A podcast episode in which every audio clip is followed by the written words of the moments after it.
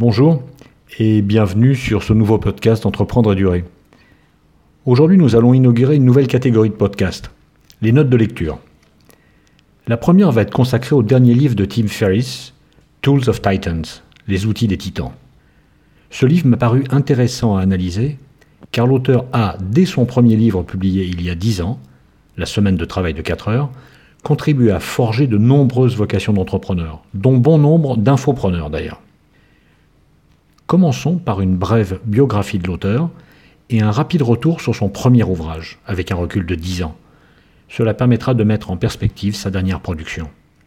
Alors qui est Tim Ferriss?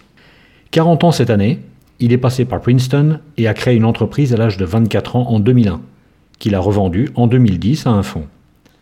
En 2007 paraît son premier livre, La semaine de travail de 4 heures, qui a depuis été vendu à plus d'un million cinq cent mille exemplaires, et ce en de nombreuses langues il est devenu Business Angels et fait du consulting pour les startups. Il anime depuis quelques années un programme de podcast, le Tim Ferriss Show, dont le succès était exceptionnel avec plusieurs centaines de millions d'écoutes. Fin 2016, il a publié Les outils des titans, Tools of Titans. Revenons à son premier best-seller, La semaine de travail de 4 heures. Le titre accrocheur sous-tend pour moi une double idée fausse. La première, au lancement d'une entreprise quelle qu'elle soit, penser travailler 4 heures par semaine est tout simplement une plaisanterie.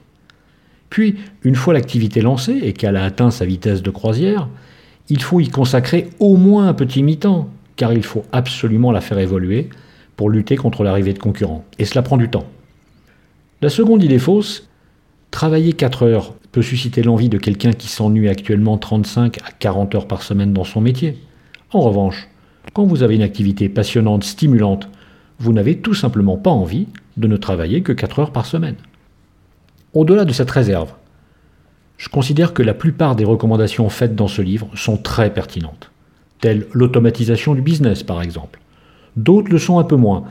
Je reviendrai d'ailleurs dans un prochain podcast sur la sous-traitance offshore, ses avantages et ses inconvénients. Mais passons maintenant aux outils des titans. Dans le cadre de sa chaîne The Tim Ferriss Show, Tim Ferriss a été amené à interviewer environ 200 personnes qui ont réussi dans des domaines très variés entreprise, sport, politique. Les interviews sont très bien conduites et Tim Ferriss a souvent réussi à extraire la substantifique moelle de ses interviewés. Ce livre est non seulement une succession de profils des interviewés, mais il a surtout la volonté de tirer des enseignements sur les meilleures pratiques de ceux qui ont réussi. Bien sûr, me direz-vous, réussir dans son domaine n'implique pas forcément qu'on ait réussi sa vie. Un point faible à ce livre, trop d'infos tue l'info. Mais c'est un peu le syndrome américain qui fait qu'un livre doit faire plus de 500 pages pour être un potentiel best-seller. Et celui-ci ne déroge pas à la règle. Le grand nombre de témoignages n'apporte pas beaucoup à la démonstration et a tendance à un peu saouler. Il y a tellement d'expériences de recommandations qu'il est difficile de faire un choix. Or, c'est selon moi fondamental il faut identifier les pistes qui correspondent le mieux à sa propre personnalité et surtout ne pas se disperser en essayant de tout mettre en pratique, car on va finir par se noyer. D'ailleurs, Tim Ferriss est très clair, très honnête. Il explique quand cela ne vous correspond pas, ne résonne pas en vous, sautez le chapitre, tout simplement. Le livre est organisé en trois parties. Être en bonne santé, être riche, fortuné, être sage. Cela vient d'une citation de Benjamin Franklin qui disait se coucher tôt, se lever tôt fait l'homme en bonne santé, riche et sage. Cette notion des trois parties revient d'ailleurs avec une référence que fait Tim Ferriss à Siddhartha, vous savez le moine du roman très connu de Hermann Hesse. Dans une discussion qu'il avait avec un marchand, qui lui demande ce qu'il peut donner, Siddhartha répond Je peux penser, je peux attendre, je peux jeûner. Tim Ferriss déclare y penser souvent et les avoir traduits en avoir de bonnes règles pour prendre des décisions et se poser les bonnes questions, être capable de planifier à long terme, construire sa résilience pour encaisser les difficultés, voire un désastre. Chacune des parties de ce livre comprend des témoignages, qui sont inégaux dans leurs apports et dans leur volume. On sent d'ailleurs que Tim Ferriss est plus en phase avec certains, qui leur consacrent plus d'espace, et c'est normal. Une autre dimension sympathique du livre est le recours fréquent à des citations qu'elles proviennent d'écrivains, d'hommes politiques, d'artistes ou de philosophes. Ce livre n'est pas juste un livre de conseils, c'est aussi le récit de la propre démarche de Tim pour rendre sa vie meilleure. Et il va très loin dans la révélation de ses expériences personnelles.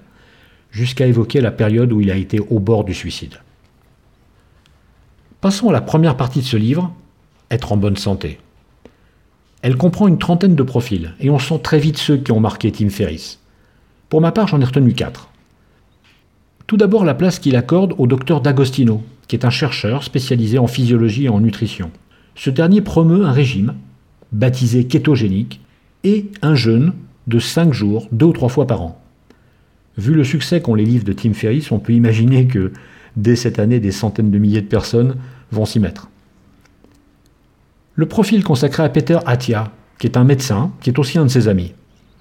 Ce profil comprend une dizaine de pages, qui vont du type de test sanguin que vous devez pratiquer pour anticiper les problèmes qui, à partir de 40 ans, peuvent vous tomber dessus, aux exercices physiques à pratiquer, en passant par les compléments alimentaires à ou à ne pas prendre. Le profil consacré à deux médecins qui ont étudié l'effet de drogue dans le traitement des addictions à l'héroïne, par exemple, ou les effets d'un breuvage dénommé ayahuasca que préparent certains chamans chez les Indiens du Pérou. Est-ce à classer parmi les outils des titans? Bon, pourquoi pas? Mais selon moi, cela rêve plus d'un parcours initiatique. Ou encore le profil consacré à Wim Hof et sa thérapie par le froid. En le lisant, j'ai failli me lever pour aller prendre une douche glacée. Cette première partie se conclut par quelques techniques qu'a mises en pratique Tim Ferriss et qui semblent dignes d'intérêt. Comment s'endormir facilement et mieux dormir? Quels sont les rituels du matin qui permettent d'être plus efficaces toute la journée? Comment se concentrer par la méditation et comment la pratiquer? Comprendre que la frustration temporaire que l'on ressent lorsque l'on ne progresse pas est une partie intégrante du chemin vers l'excellence. Et donc, se fixer des objectifs long terme pour mieux la gérer. Passons à la seconde partie. Devenir riche, fortuné. Ce qu'il y a de bien dans ce livre, c'est que devenir fortuné ne se limite pas à avoir de l'argent, beaucoup d'argent. Cette partie contient une quarantaine de profils et une dizaine de petits chapitres thématiques. Parmi les profils, on retrouve des personnes mondialement connues, comme Seth Godin, Peter Thiel, ou encore Mark Andreessen ou Arnold Schwarzenegger. C'est une collection de recettes pour réussir dans le business. Mais, comme toute collection, elle contient des attitudes quelque peu antinomiques. Je dirais que si c'est le chemin que vous voulez prendre, vous pourrez gagner du temps en vous inspirant de l'expérience de ceux qui l'ont pris avec succès. Pour ma part, je retiendrai l'idée des vrais fans.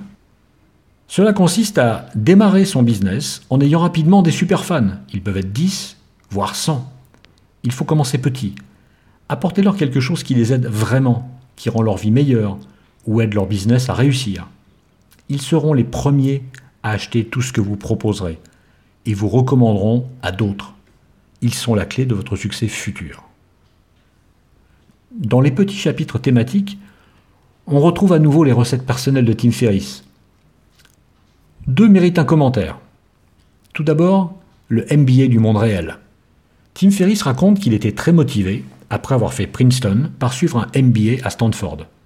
Mais que rapidement, il s'est aperçu que cela ne lui correspondait pas. Il a donc créé son propre fonds, dans lequel il a placé 120 000 dollars ces 120 000 dollars étaient l'équivalent du coût des deux ans de MBA à Stanford. C'est ce qu'il a appelé son Personal MBA. Il était prêt dans la tête à perdre cette somme et il a décidé de l'investir comme business angels dans des startups en apprenant sur le tas. Il s'est fixé des règles très précises et dès son premier investissement, il ne les a pas respectées. Il a donc commencé par perdre, mais il a appris et la suite a été nettement plus productive. Je dirais que tout est bien qui finit bien. Mais si cela n'avait pas été le cas, l'argent investi aurait été perdu, et l'enseignement qui en aurait été tiré peut être bien mince. Un pari risqué, à ne pas mettre selon moi entre toutes les mains. Un autre exemple de recette, la loi des catégories. Pour faire simple, quand vous lancez un produit ou un service, essayez d'être le premier dans votre catégorie. Si ce n'est pas possible, créer une nouvelle catégorie qui peut être une sous-catégorie d'une existante. Il cite des cas historiques.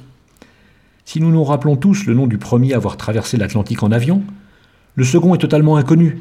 Mais la troisième est connue, au moins aux États-Unis, car c'était une femme. Elle est ainsi devenue la première femme à avoir traversé l'Atlantique en avion. Quand il y a près de 40 ans, des concurrents d'IBM sont apparus, la plupart étaient des Me Too. Mais un s'est distingué, Digital Equipment Corporation. en étant le premier dans une sous-catégorie, celle des mini-ordinateurs. Autre exemple, dans les années 80, de nombreuses sociétés se sont engouffrées dans la fabrication de clones du PC d'IBM. Mais un seul est resté dans les mémoires, Dell. Car, de manière originale, il a proposé de commander par téléphone un PC que l'on vous assemblait sur mesure et qu'on vous livrait.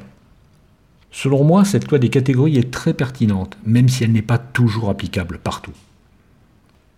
Passons maintenant à la troisième partie, consacrée à la sagesse. Encore une fois, plusieurs dizaines de profils, dont certains émouvants comme celui de l'acteur Jamie Foxx. Quelques pépites. Le bref profil du hacker Sally Kamkar, suivi d'un chapitre qui explique comment se protéger des hackers. Très intéressant. Le arrêter d'être occupé, l'éloge d'une certaine forme de paresse. La démarche baptisée le processus Dickens, d'après une nouvelle de l'écrivain bien connu. En fait, il s'agit d'identifier deux ou trois de vos convictions profondes qui vous handicapent, de les replacer sur une échelle de temps. Dans le passé, qu'ont-elles coûté à vos proches et à vous-même? Dans le présent, que coûtent-elles à vos proches et à vous-même? Dans le futur, que risquent-elles de coûter à vos proches et à vous-même? Et de les remplacer par des convictions inverses, donc positives. Par exemple, remplacer Je ne suis pas fait pour le bonheur par Le bonheur est mon état normal. En revanche, je suis plus mal à l'aise quand il s'agit du profil d'un officier des Navy Seals qui rappelle ses camarades morts en Irak, sans réelle réflexion sur ses vies gaspillées, pour qui, pourquoi.